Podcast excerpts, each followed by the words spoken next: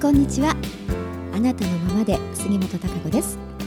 この番組ではですね自分らしく生きるということをテーマにして私杉本孝子があその都度ですねその時に思ったこと気がついたことちょっと真面目なお話からまあ、リラックスしたね、えー、軽いお話までいろいろとですね、えー、その都度毎週、えー、水曜日に新しいお話をアップしておりますので、えー、皆さん何かちょっとね気軽に聞いていただけたらと思います。えー、ここのところ先週ねちょっと私アレルギー反応を起こしててあのちょっとね咳が出てますなんてお話をしたんですけれども皆さんはいかがですか？あの花粉症とかね、えー、ある方はもう鼻がぐすぐすしたりとか咳が出たり目があちょっと痒かったりとかいろいろ大変じゃないかなと思いますけどその花粉症とかではなくてね最近私自身がねこのアレルギー反応何かなっていうのにちょっと何なのかっていうのにようやく判明しましてね、えー、それがあの黄砂なんですよね。黄砂。あの中国大陸の方からですね、えー、偏西風に乗って飛んでくる、まあ、黄砂。ですよね。今だいたい3月から5月ぐらいまでが黄砂が飛んでくる時期というふうに言われてますけれどもでなんでなかなかこの咳がおかしいなって私はあの花粉症ではないのでね、えー、なんだろうななんて言いたいこと言えてないのかなとかね。いろいろ思ったりもしてたんですけどどうもそうじゃないみたいだしなんて、うん、そしたらここのところに来てね、えー、その黄砂じゃないかなと、うん、っていうのがあの発覚しましてというかねそうだというピシッと、えー、フィットしましてね、えー、その黄砂ってあのいろんなあの砂の中にですねあの混じってるんですよね。あの細菌とかですねあのスモックですよね。いろいろいわゆる公害に出るあのスモックなんですけれどもそういったものが乗っかって、えー、飛んできてますので、まあ、砂だけだったらねそんなに、えー、人体に影響を及ぼすっていうのもそれほどはね害はひどくないと思うんですけれどもそれがアレルギーの原因にっていうことではないと思いますけれども、えー、そのやっぱり砂の中にですね含まれてるあいろんな工場から出たあそういう汚染物質ですよねそういったものであるとか、えー、細菌っていうもの、うん、そういう菌がですね入ってますのでそういうあの菌に対してですねやっぱり反応をねぱり体がそういうものを排出しようというふうにしますので、えー、咳が出たりとかやっぱりあの何か調子が悪いっていうふうにあのなってるんだと思います。なのであの自分は花粉症だななんていう思ってる方の中にもね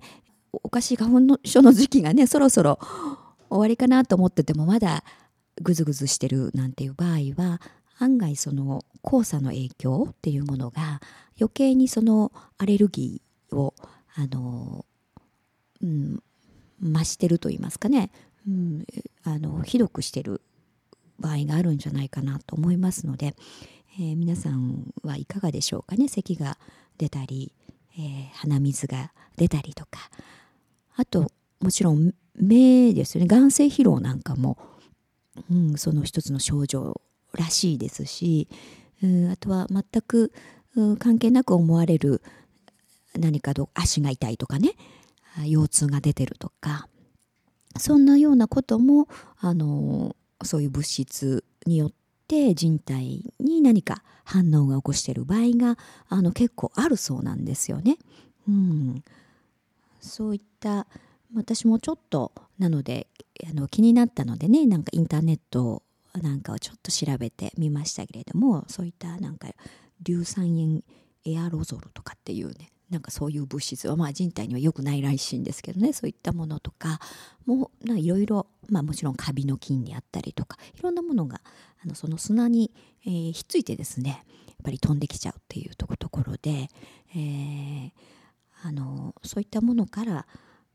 えー、反応を起こしているっていうね、うん、のが非常に今あのあるあってですねあの昔はねそんなに黄砂がなんていうことで話題にはならなかったような気がするんですけれども今ここのところですよね、え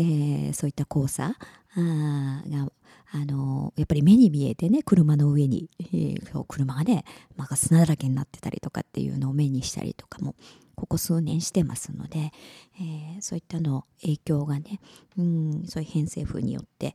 えー、もたらされてますので、まあ、5月ぐらいまではね続くということなので、えー、まだまだちょっとその時期がね続きますから、うん、そういった意味でもやっぱりあのいろんなことがね周りでは起きてますので自分のやっぱり身は自分で守らないとという ような状況になってきてますよね。うん、なんとなくいろんなことを人任せにしてると その波に流されてしまったりとか思わぬ、ね、方向へ行ってしまったりというようなことが、うん、あのそういうことが多く発生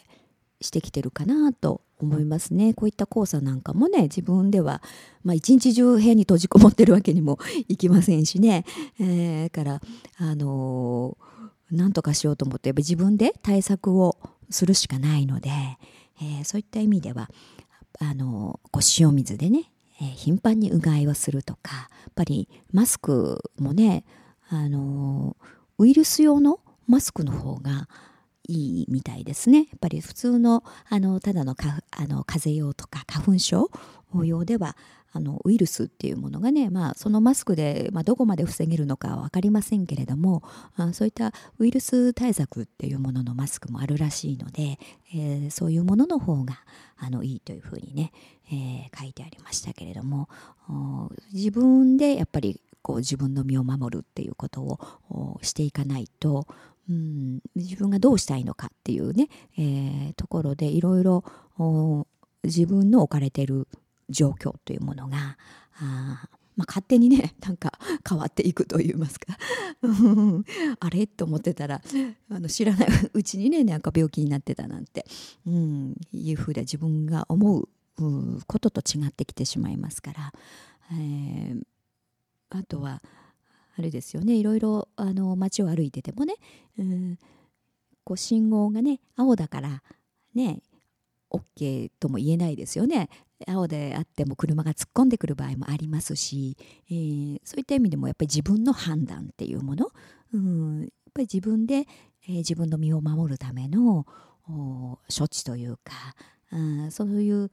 そのためにこう周りの状況を見てね今自分がどういう行動をすればいいのかっていうところも全てやっぱり自己判断っていうのがあの非常に大事な時代だと思うんですよね。うん、でいろんな情報もいっぱい溢れてますし、えー、それでやっぱり自分が何をキャッチしてね、えー、何を選択して自分に採用をしていくかっていうことによっても大きくあの自分の状況っていうのは変わっていきますからね。だから人任せにしてたりとかね、えー、そういうことを何も考えないであのいるとやっぱり自分が行きたい方向であったりとか自分が望むことと違ってきたりしますのでやっぱり自分がどうありたいかね。自分があどの方向に行きたいのかっていうところがきちっとあのあった上でね、えー、今どう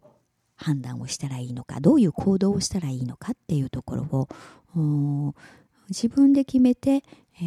ー、ちゃんと自分であの行動するっていうことがをしていかないとね、えー、逆にどんどんどんどん辛くなっていくような気がするんですよね。そういった意味では、まあ、自分の身を守るっていうこともそうですし自分が何を選択していくかっていうことどこにつながっていくと思うんですけれども、うん、だからあのそういうことのの意識があるかないかでね大きくいろいろ結果がね違ってくる来てるような時代だと思うんですよね。うん、からそのためには判断するためにはねやっぱり自分がどうしたいかっていうのがね 自分の中でやっぱり分かってないと選択のしようすがないですし自分にとっての,、うんあのまあ、自分らしさであったりとか居心地の良さであったりとかね、うん、そういう幸せ感であったりとか、豊かさであったりとかっていうものってやっぱり人によって違うと思うんですよね。うんあのー、豊かでね、えー、幸福であると言葉ではね、えー、同じ一つの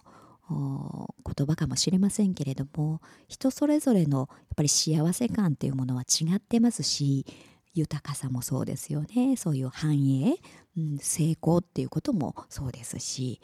うん、一人一人あのもちろん違っていいわけですし、うん、それがやっぱり自分にとってのねその幸せ感っていうもの、うん、豊かさ、うん、っていうものが何なのかっていうところはやっぱりあの自分が決めるものだと思いますので、えー、そこのところをやっぱり自分にとって大事なもの、大事なことっていうのが何かっていうところをきちっと自分の中にはめ込んだ上でね、うん、守るべきところはねちゃんと自分で自分の身をガードして、うん、何を選択していけばいいのか、うん、それによってどう行動するのかっていうところっていうのはやっぱり自分の判断ですからね、えー、その自分の幸せ感に合わせた、うん、選択っていうものが、えー、とても大事な、えー、時期かなというふうにも思いますので、うん、その幸せ感がねどうしたら自分が味わえるのか、うん、あの心がね平穏で、えー、安らいでいられるのかなっていうところ、うん、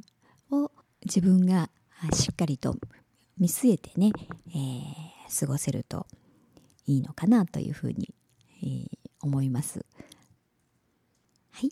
えー、そして、えーと、ホームページの方にはあの私からのねメッセージというページがあります。そこには文章で、えー、その時に応じた、まあ、何かしらあの着目点であるとかねここに気をつけるといいかなっていうメッセージを書いてるんですけども4月のこの間ですよね18日にまた新しいメッセージを